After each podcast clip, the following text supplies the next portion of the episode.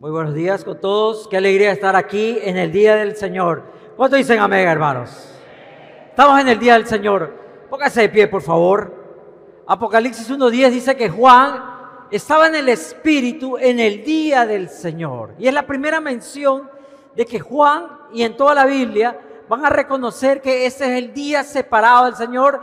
Y es una palabra interesante porque dice le pertenece al Señor. El día que le pertenece al Señor. El origen de este día fue la conmemoración de la resurrección de Jesús.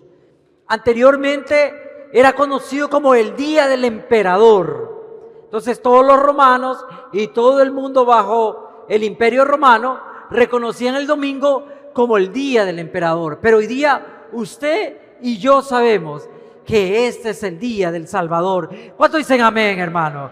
Hoy día es el día de mi Señor y vengo a darle todo. Padre, en esta mañana venimos a adorarte, a bendecirte, a postrarnos delante de ti para que tú nos hables, Señor, a llevarme en ese viento de transformación. Proféticamente donde tú quieres que yo habite, yo camine, yo construya, yo esté firme, Señor. Hoy día toda tribulación, toda preocupación, Señor, toda carga la quiero depositar al que venció en la cruz. Y hoy te rogamos por los enfermos, por los necesitados, por los que están olvidados en un hospital, que tu buena mano los toque, los cobije, les provea. Por los extranjeros en Ecuador, Señor, que están buscando una oportunidad de vida que seas tú, Señor, su proveedor. Te lo ruego en el nombre de Cristo Jesús. Amén y amén. ¿Cuántos dicen amén esta mañana? Uno los oigo. ¿Cuántos dicen amén esta mañana? ¿Cuántos han venido a adorar al Rey hoy? Tomen asiento. La semana anterior tuvimos un memorial muy especial para honrar y celebrar la vida de quien fue nuestro pastor, fundador de esta iglesia, el pastor Randy Siller. Fue algo muy emotivo, muy especial para cada uno de nosotros, recordar momentos, palabras de él y sobre todo su vida de sacrificio. Y gracias por acompañarnos, por disfrutar ese momento. Yo quiero que ustedes recuerden hoy día que a veces seguir a Jesús en esta jornada de vida tiene como subidas y bajadas. Y a veces nosotros nos podemos sentir como que no voy a poder llegar, como que no lo voy a lograr. Tal vez estoy empantanado en una circunstancia, en un problema, y me impide que logre alcanzar la meta, que logre alcanzar el lugar donde Cristo quiere que esté. No sé si usted se ha sentido así. Pero Dios nos empuja para seguir. Y ese es el tema de esta nueva serie que quiero empezar este domingo. Se llama Adelante. ¿Cómo se llama? No lo soy. ¿Cómo se llama? Porque la iglesia de Cristo tiene que ir. Ustedes son malos deportistas, hermano. La iglesia de Cristo tiene que ir. Amén. Adelante.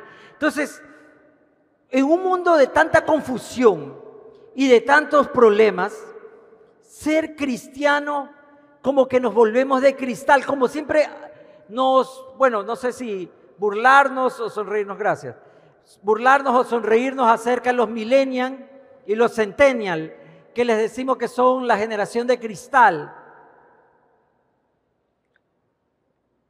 Ustedes han oído que Dios convirtió el agua en vino. ¿Sí o no? Bueno, ahorita la convirtió en agua de coco. Amén. ¿Quieren otro milagro como este?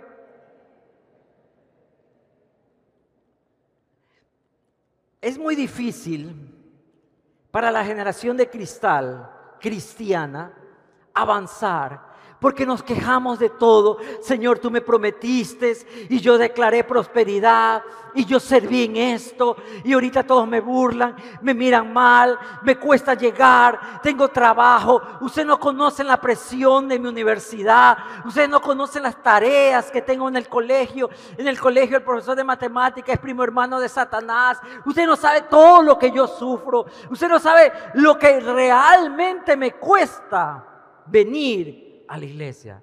Pero ¿sabe la palabra que Jesús tiene para cada uno de nosotros?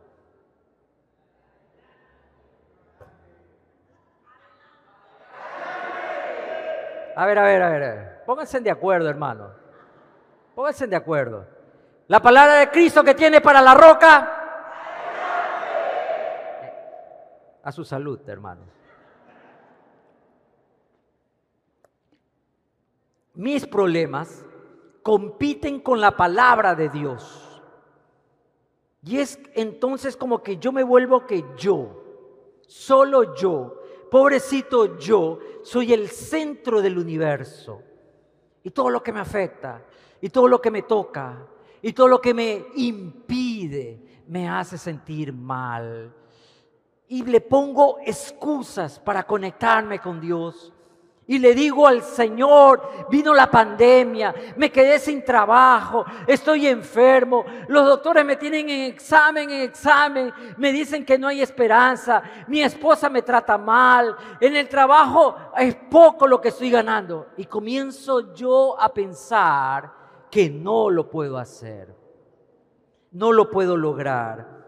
Quiero comenzar a ser como aquellas personas que viven en, ese universo paralelo que nos describen las redes sociales, donde nosotros vemos esas realidades de gente que viaja por todo el mundo, que se viste de lo mejor, que tiene los mejores carros, y por qué nosotros no podemos tener eso, porque somos hijos de Dios, ¿por qué no podemos disfrutar de esa vida?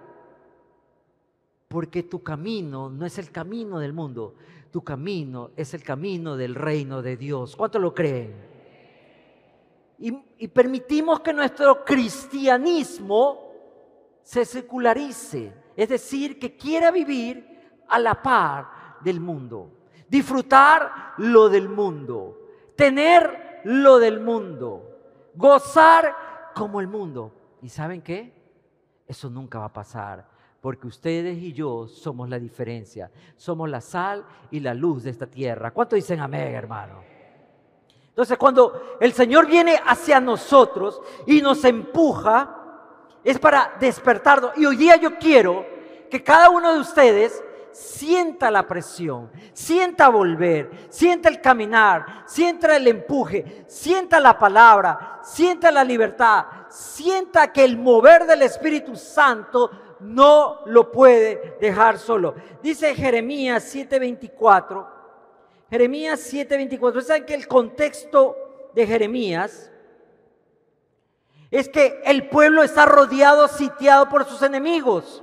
Habían desperdiciado el tiempo en sus cosas, disfrutando lo que los otros disfrutaban. Y cuando viene el enemigo y los rodea, comienzan a maldecir, comienzan a tener incredulidad, a atacar. Y Jeremías es enviado a esas personas para hablarles. Y el Señor le da una palabra a Jeremías. Dice el verso 24 del capítulo 7 de Jeremías. Y no oyeron ni inclinaron su oído. Miren, no oyeron y no inclinaron su oído. Antes caminaron en sus propios consejos en la dureza de su corazón malvado y fueron hacia atrás y no hacia adelante. Y eso me, tocó a mí. ¿Cuántas veces en mi vida me inclino a no escuchar la voz de Dios? Comienzo a creer en mis consejos y comienzo a razonar, no, esto pasó por esto y esto de acá y la solución es acá y eso y lo otro, y mi corazón se va endureciendo y comienzo a caminar hacia atrás en vez de ir hacia hacia dónde usted tiene que ir. Pero nos encanta ser como el cangrejo, ¿verdad?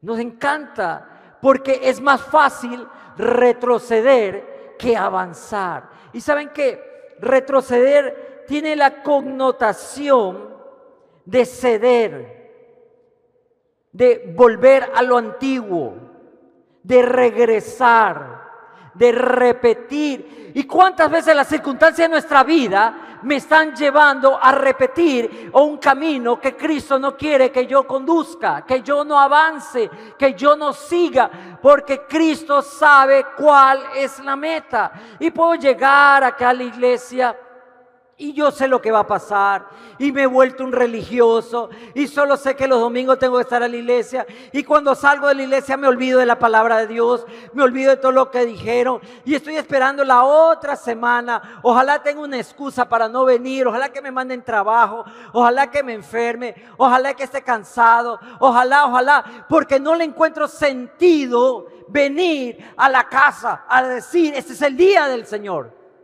Porque mi espíritu está volviendo hacia atrás. Estoy retrocediendo. Y ahora usted puede comprender por qué a veces la fragilidad en que se envuelve la iglesia, que parece de cristal, en vez de ser esa iglesia guerrera, luchadora, conquistadora, todos nos quedamos atrás, esperando que algo cambie. Y me comienzo a poner excusas para mi servicio y comienzo a poner excusas para mi pureza. Y comienzo a poner mi excusa para no ofrendar, no dar lo que al Señor le corresponde. Y comienzo a poner excusas para no evangelizar, porque estoy caminando hacia atrás. Al final de la historia de Jeremías, usted lo conoce muy bien.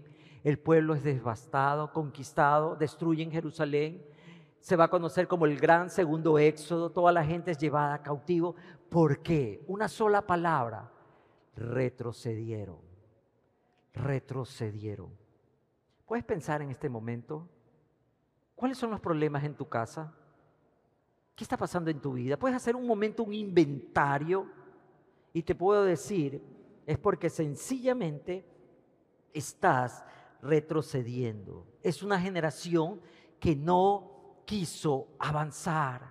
Es una generación que prefirió quedarse callada. Pero ¿sabes lo que Dios quiere? Que tú mires hacia adelante, que sepa que Jesús es el ganador, que tú pongas tus miradas, tus ojos en el Señor. No estés mirando dónde está la gente, porque a veces perdemos mucho tiempo mirando a las personas. ¿Sabe cuántas horas usted pasa en el celular mirando la vida de la gente en las redes?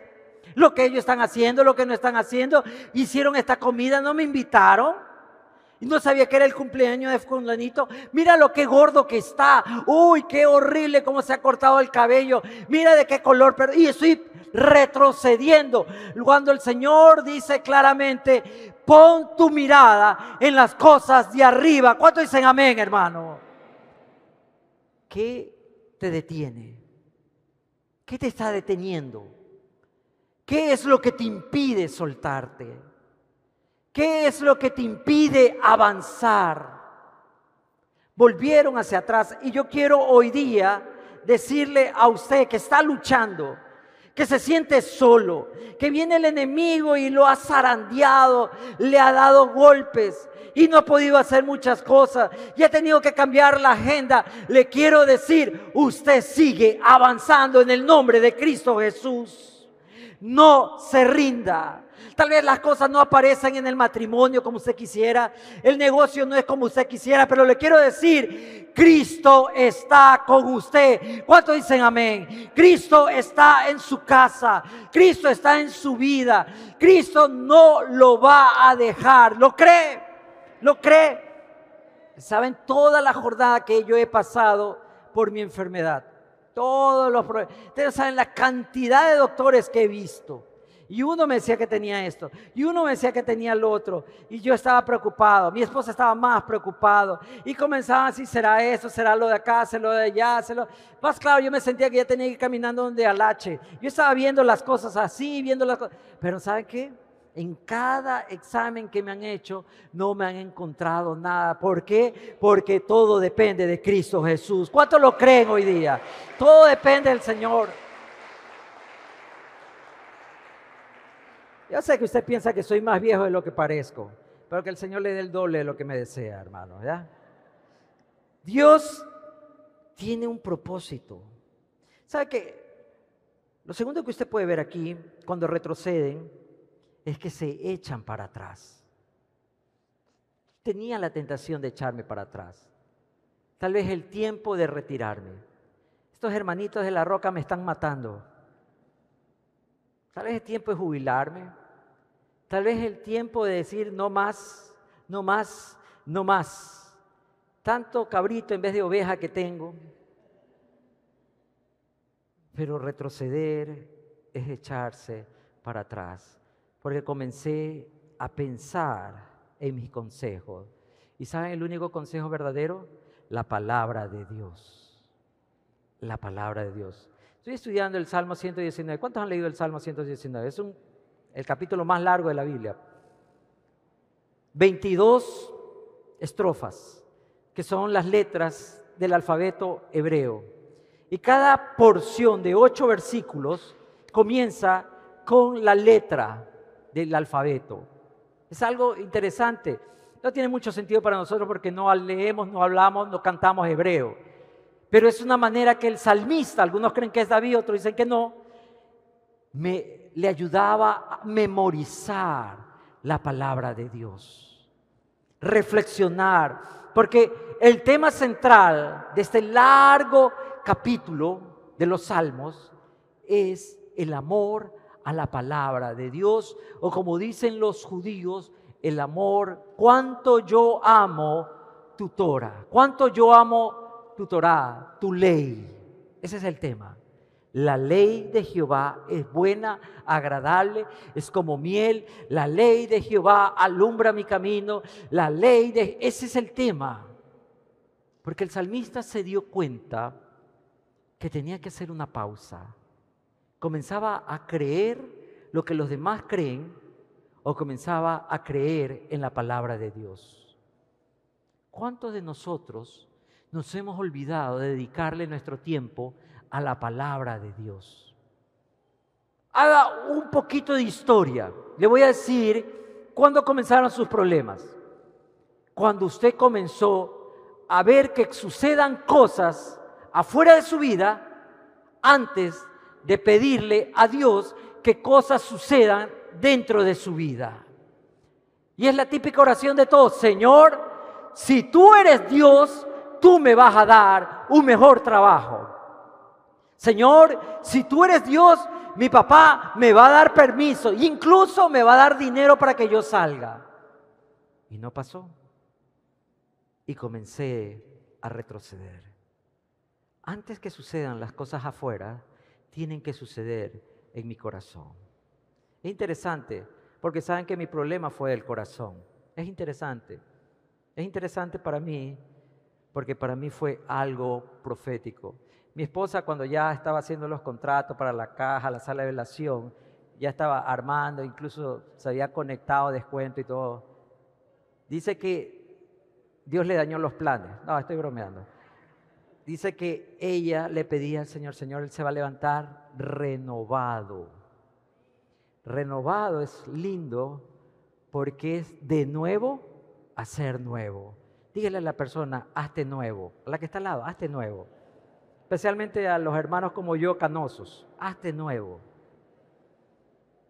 Quería que mi corazón se renueve. Y no me mire la barriga, mírame acá arriba, acá, el corazón, corazón. Tanto mirando. Acá, acá, hermano. Renovado. Es interesante para mí. Es interesante para mí porque, ¿saben una cosa? Nada escapa de las manos de Dios.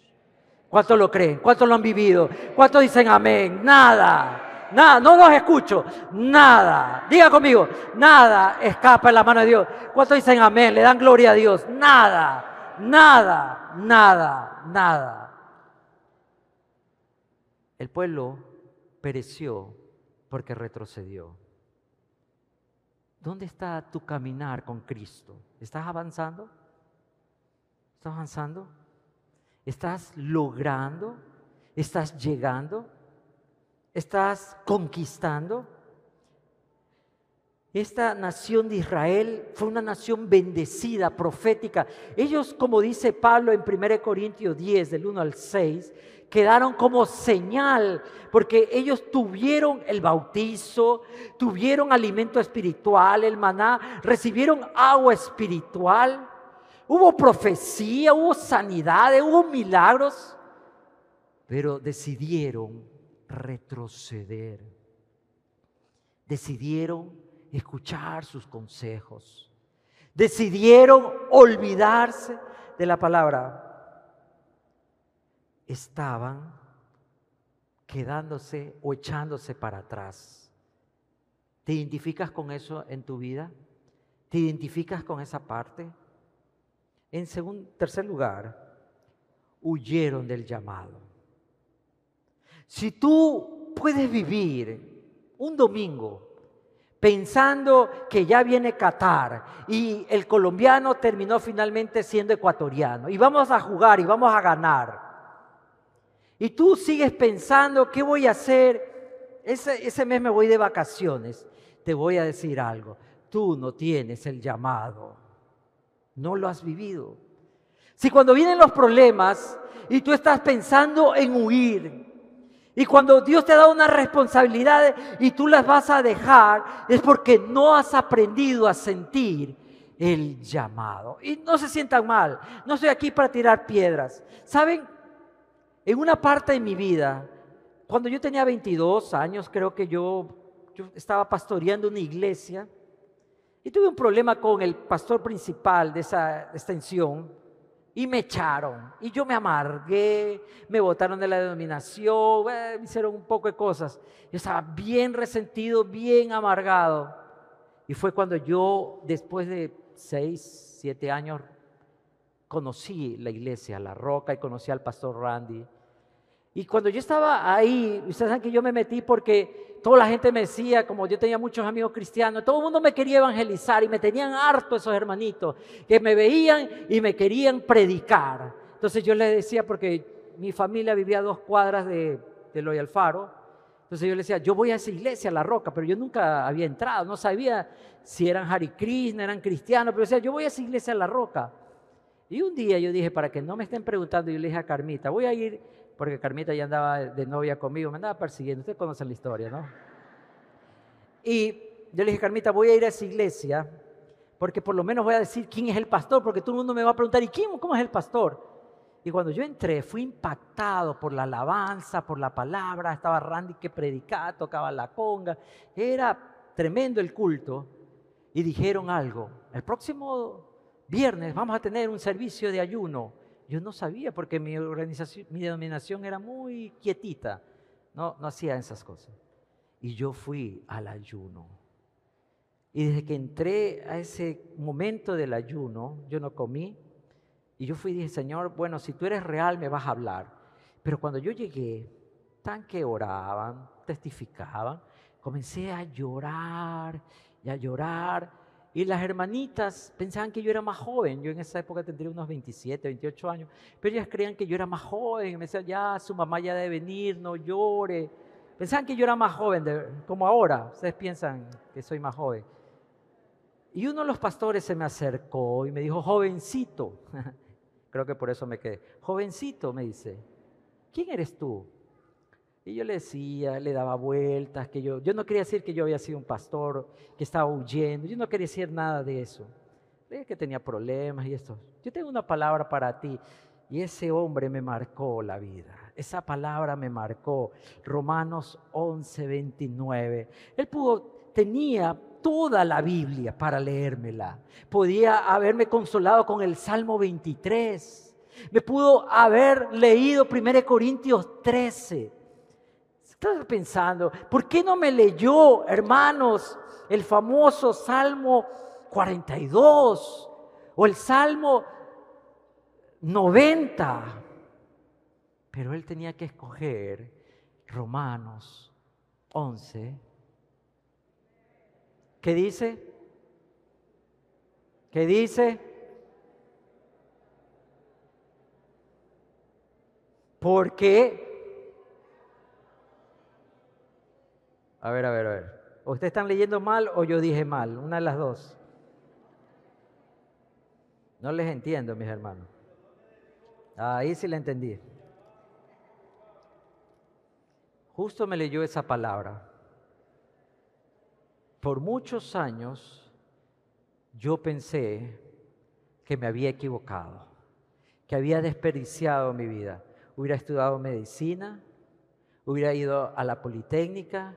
Por muchos años yo vivía en el desierto renegando de Dios y me daba un odio, un coraje, tantos años perdido, eh, metido en la iglesia. ¿Para qué me sirvió ir todos los domingos?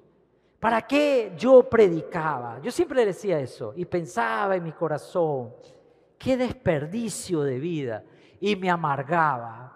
Y cuando yo veía a alguien que salía de la iglesia le tenía pena, un engañado, alguien que le lavaban el cerebro, un cautivo, un ingenuo. Y cuando yo llego a esta iglesia y Dios quiere sanarme, lo primero que me dice, porque es irrevocable. ¿Saben lo que es irrevocable? ¿Saben lo que es irrevocable, verdad? Lo que yo aprendí, Dios nunca se equivoca. ¿Cuántos dicen amén? Tú no eres un error. ¿Cuántos lo creen? Tú no eres un error. Dios no se arrepiente. Tú naciste para un propósito. Dios te formó para llevar ese mensaje. Tú estás aquí y todo lo que pasó no ha sido culpa de ti. Todo lo que pasó Dios lo va a utilizar para que tú puedas predicar a otro, para que tú puedas levantar a otro. Todo el tiempo ha sido una gran preparación porque es irrevocable el llamamiento y los dones sé cuántos corazones que están huyendo, le estoy hablando hoy día en las redes sociales, que estás como yo escondido, que estás ahí lleno de amargura y de excusas, que estás pensando cómo se divierten tus otros amigos, cómo tus otros amigos han hecho dinero y están, pero te digo, no hay nada más grande que servir al Rey de Reyes y Señor de Señores. No hay nada más grande que postrarse en su casa. No hay nada más grande que alabar su nombre. No hay nada más grande que declarar, mi Cristo está vivo. ¿Cuántos dicen amén, hermano? Yo me había olvidado de eso porque huí, huí ¿Cuántos han huido? Huyeron porque cayeron, tal vez como en mi caso, te hicieron a un lado, te trataron mal, tuviste un problema con algún pastor, con la iglesia, tus padres han sido un mal ejemplo, nadie te ama, tu familia te ignora y tú piensas que eres un error. Te quiero decir hoy día, Dios no se equivoca.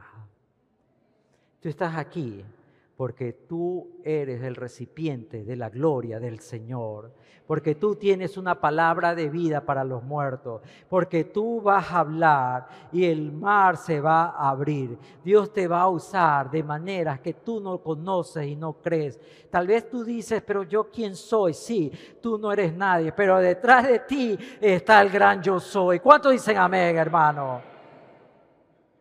Volverá y yo pensé en esa palabra y no me dejó dormir.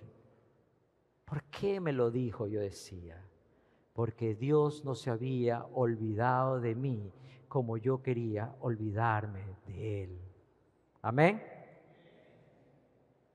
Retrocedieron, pospusieron, huyeron. ¿Dónde estás? Si nosotros vamos a hacer esa iglesia, que Él va a levantar y va a tocar, tienes que recordar que tu llamamiento es eterno. Me llamo Samuel porque un día mis padres perdieron un hijo y dijeron, Señor, el próximo hijo que nazca te lo voy a dedicar. Por eso yo me llamo Samuel. Hoy quiero que tú recuerdes qué nombre Dios te puso a ti. Recuerda que desde muy pequeño tú no has sido conforme con las otras cosas. Lo que a los otros los llena no te llenan a ti. Había un joven que le tocó liderar a su pueblo. Había muerto el gran líder. El gran líder se llamaba Moisés y él estaba dando vueltas en su tienda y él se sentía mal. ¿Cómo es posible, Señor, que te lo llevaste a Moisés? Y ahora todos me están preguntando qué voy a hacer, qué vamos a hacer.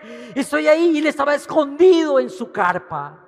Él no sabía qué hablar. Él no sabía qué decir, él se sentía tan menos, él se sentía tan pequeño porque todo el mundo hablaba de lo grande que era Moisés. Y Dios le contesta de una manera tan hermosa que cuando yo me siento así, ustedes saben, yo no soy una persona que le gusta hablar en público. Para mí es un sufrimiento, hermanos, porque yo no soy extrovertido, yo soy así. Parezco, pero no soy, hermanos. Y tal vez tú también te sientes así. No, Señor, yo no soy para eso. Háblale a mi hermana. No, mi líder es que le gusta hablar. Mejor mi mamá, mi papá, mi primo, mi vecino. Voy a evangelizar a alguien para que sea. Pero yo no.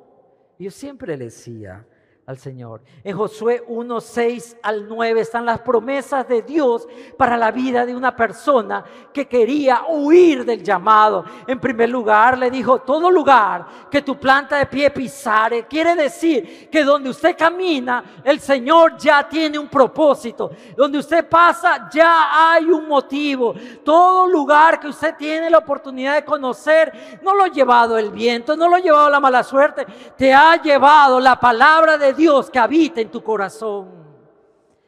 Pues se fue. Pero ahora le dice, vas a caminar un lugar que tú no conoces, Josué. Vas a estar y vas a entrar por un lugar que nadie ha andado. Pero no te preocupes, ya eso te pertenece. Hermano, cuando usted esté pasando por un problema, y está pasando una dificultad y está pasando por una situación tan difícil, recuerde, usted no tiene que pelear. El victorioso ya ha ganado. ¿Cuántos dicen amén? El victorioso. Usted se va a levantar y va a decir, Señor, esto también te pertenece. ¿Cuántos lo creen hoy día? Quiero que usted vaya a su casa y usted ore por su casa. Todos los problemas, por cada uno de los que viven Tal vez algunos, no, no, no, ni ores por mí, ni te me acerques. No importe, hágale de lejos. Su suegra no va a querer que usted ore, yo lo entiendo, hermano.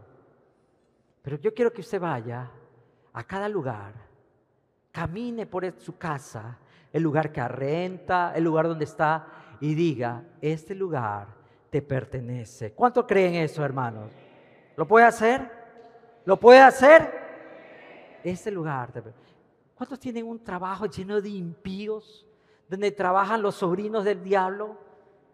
Bueno, yo quiero que usted vaya a su trabajo, vaya a ese lugar y comience a orar por ese lugar y comience a dar las vueltas y también diga, este lugar te pertenece. Y quiero que termine el día y usted vaya, cierre la puerta, póngase de rodillas, levante las manos y después las pone en su corazón y diga, esto también te pertenece. ¿Cuánto dicen amén, hermano? Amén. En segundo lugar, Josué recibe esta palabra. Estuve con Moisés.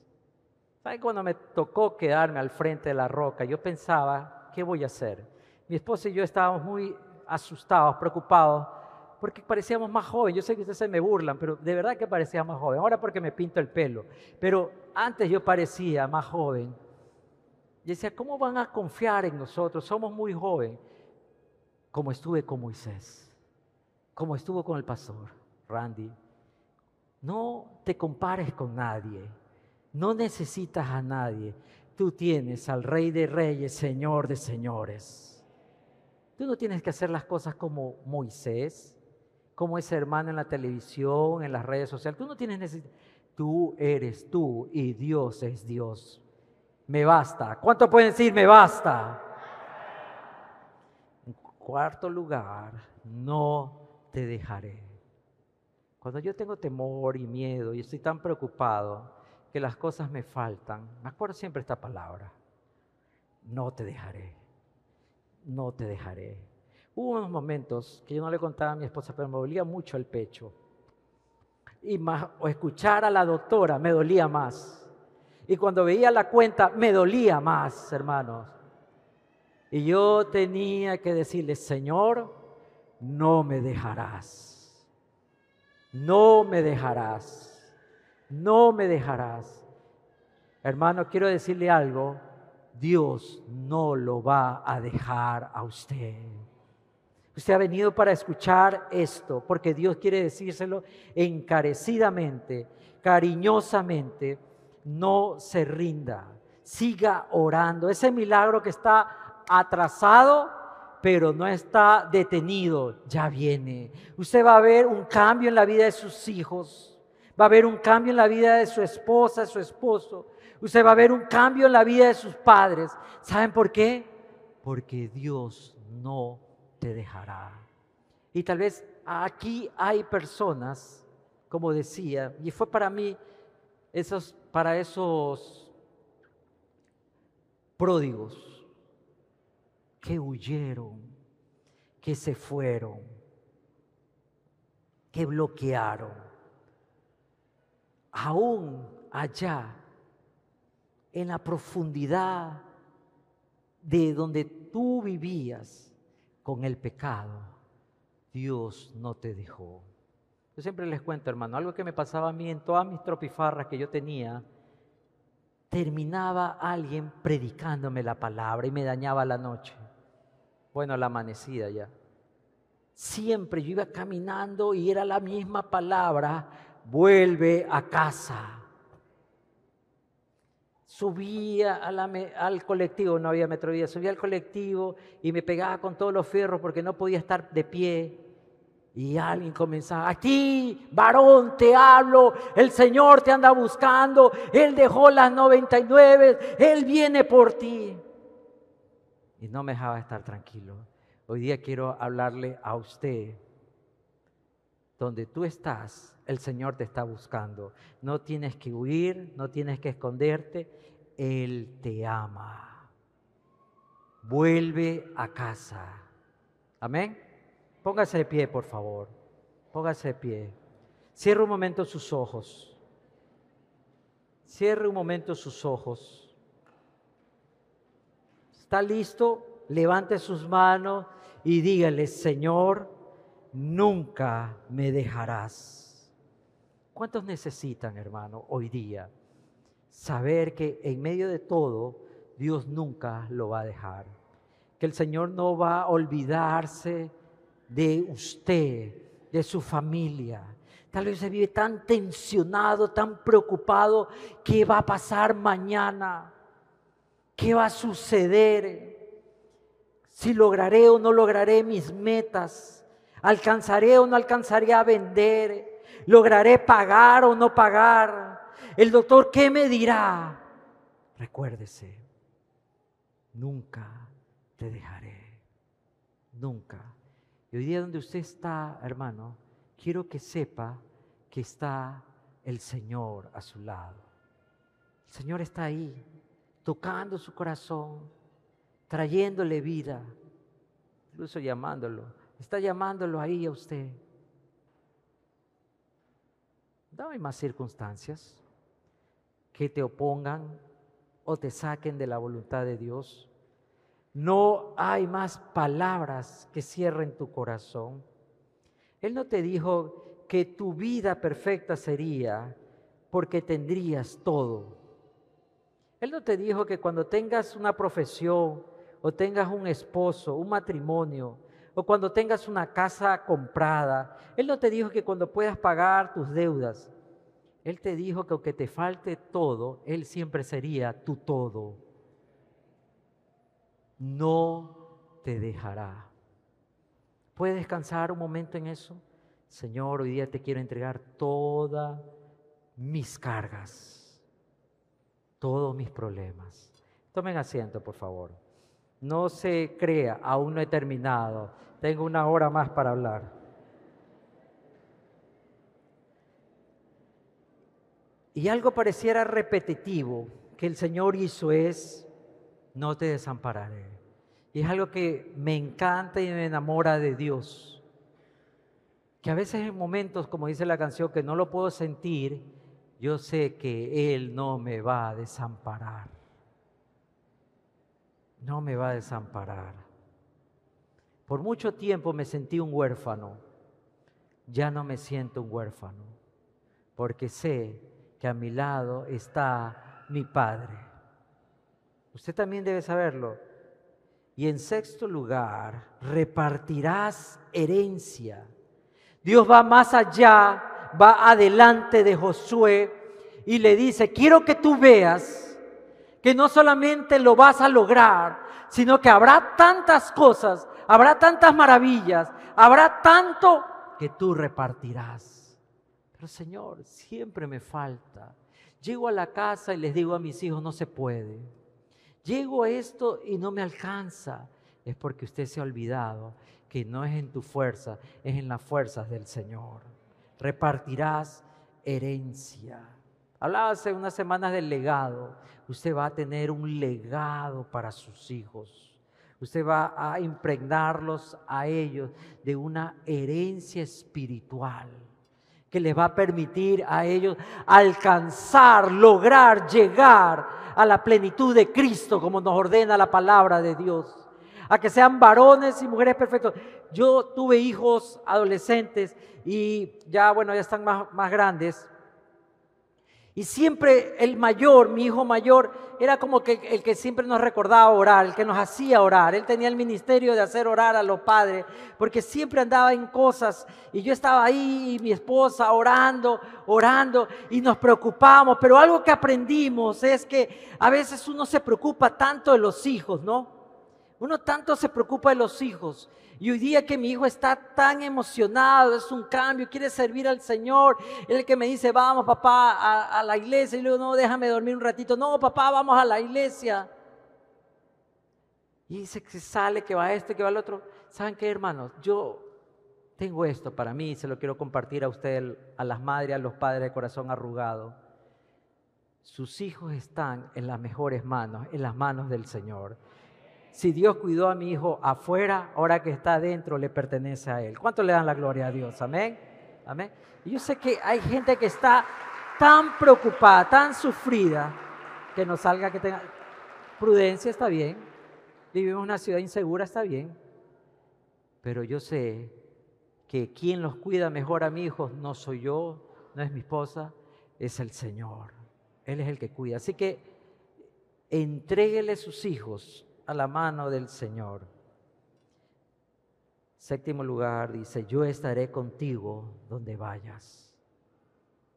Y eso me alienta a mí que el Señor impulsa mis sueños, mis retos.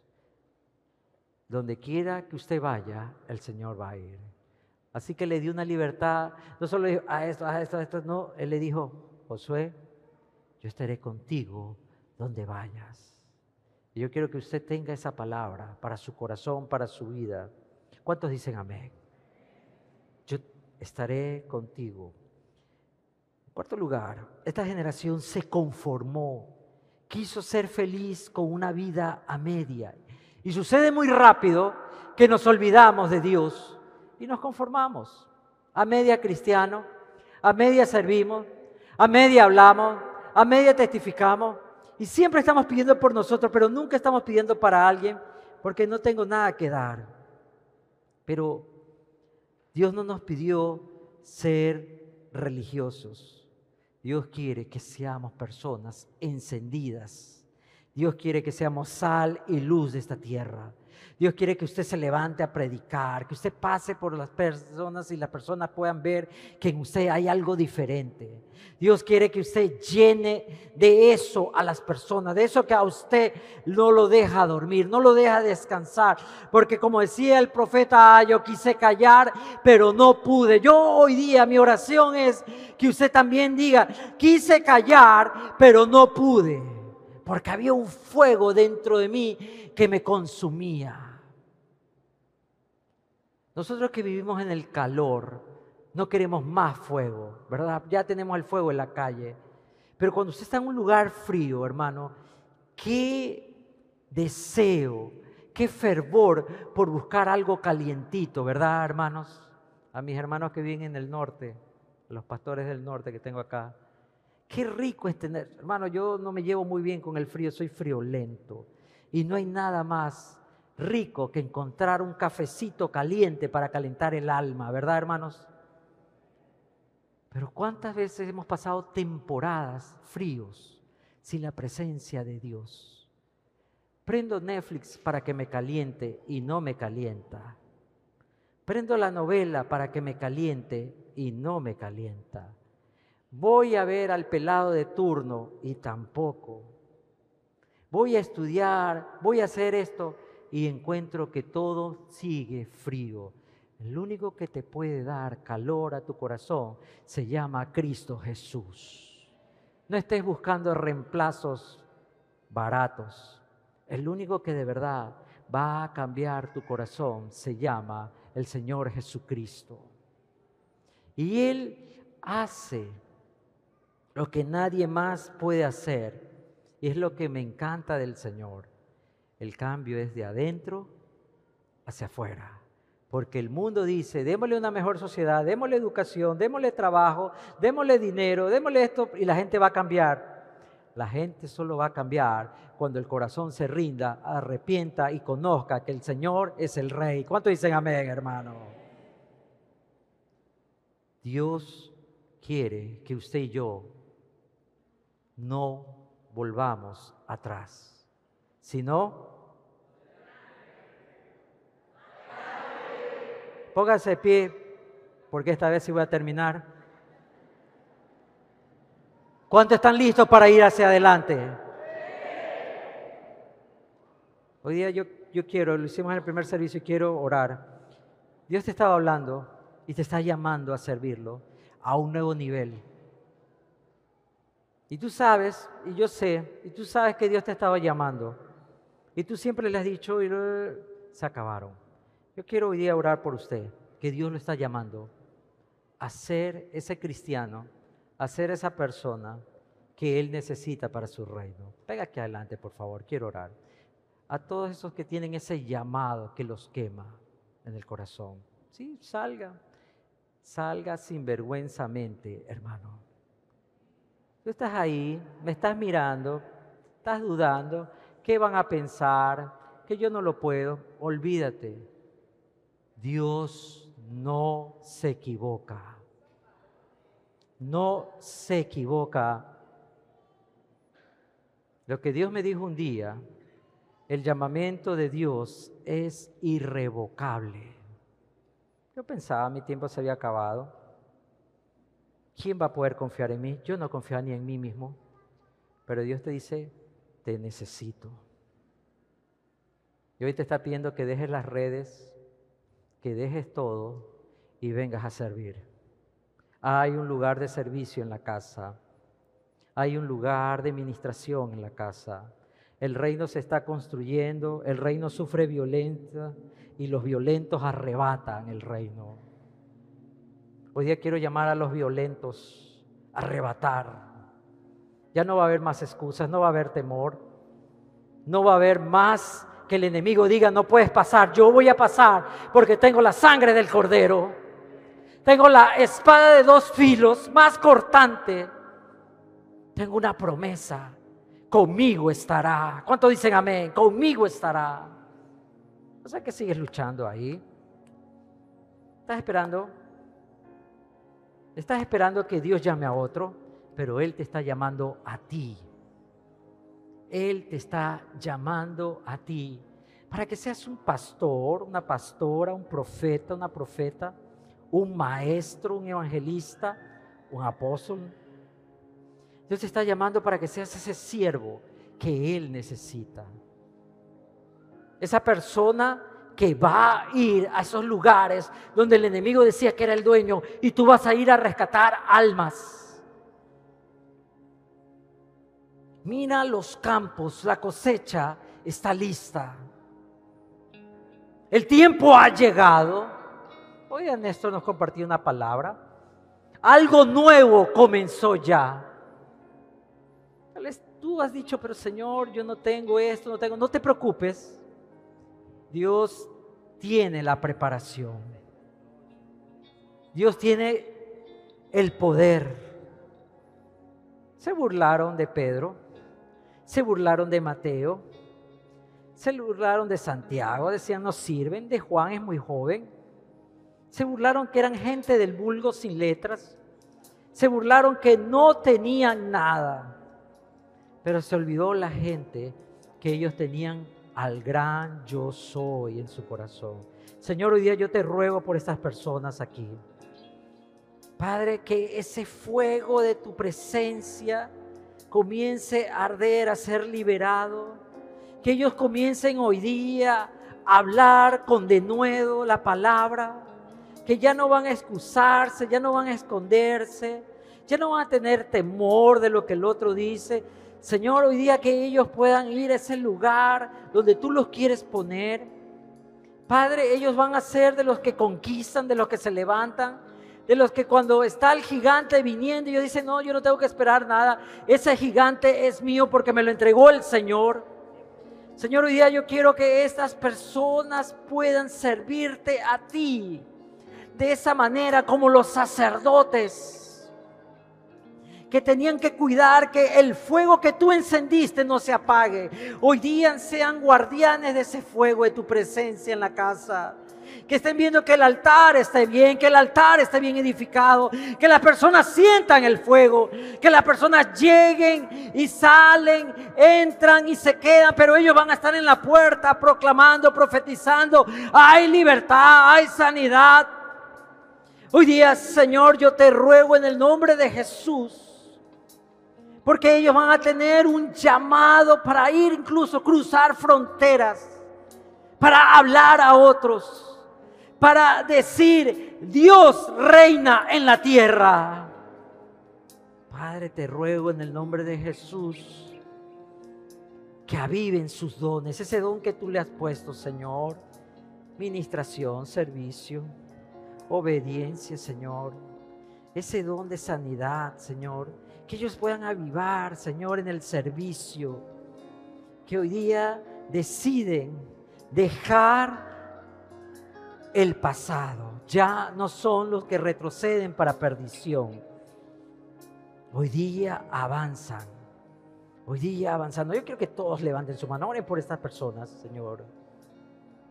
Oren por estas personas. Señor, hoy día como el pueblo de Israel, guiados por tu presencia, por la nube, por la columna de fuego en la noche, que ellos reciban ese maná, el alimento espiritual y esa agua de vida que fluye como río en su interior. Levantas una nueva generación, Señor, sobre la roca. Levantas una nueva generación que no quiere cosas a medias, quiere todo, Señor.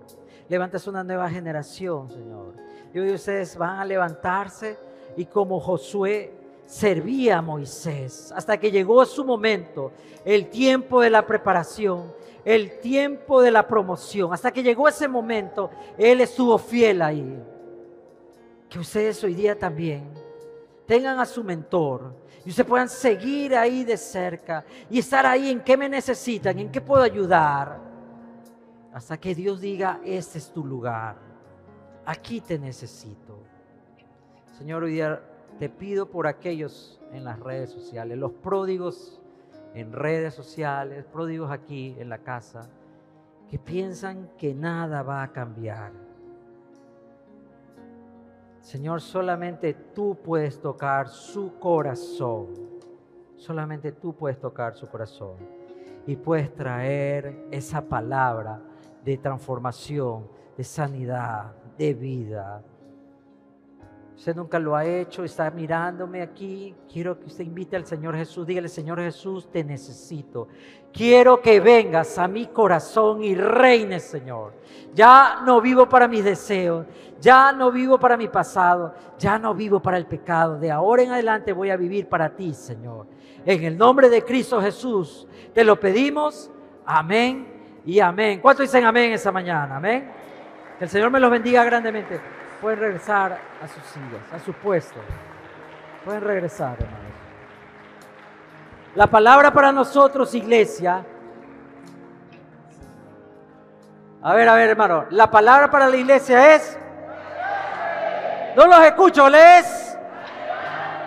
Que Dios me lo bendiga grandemente, hermano.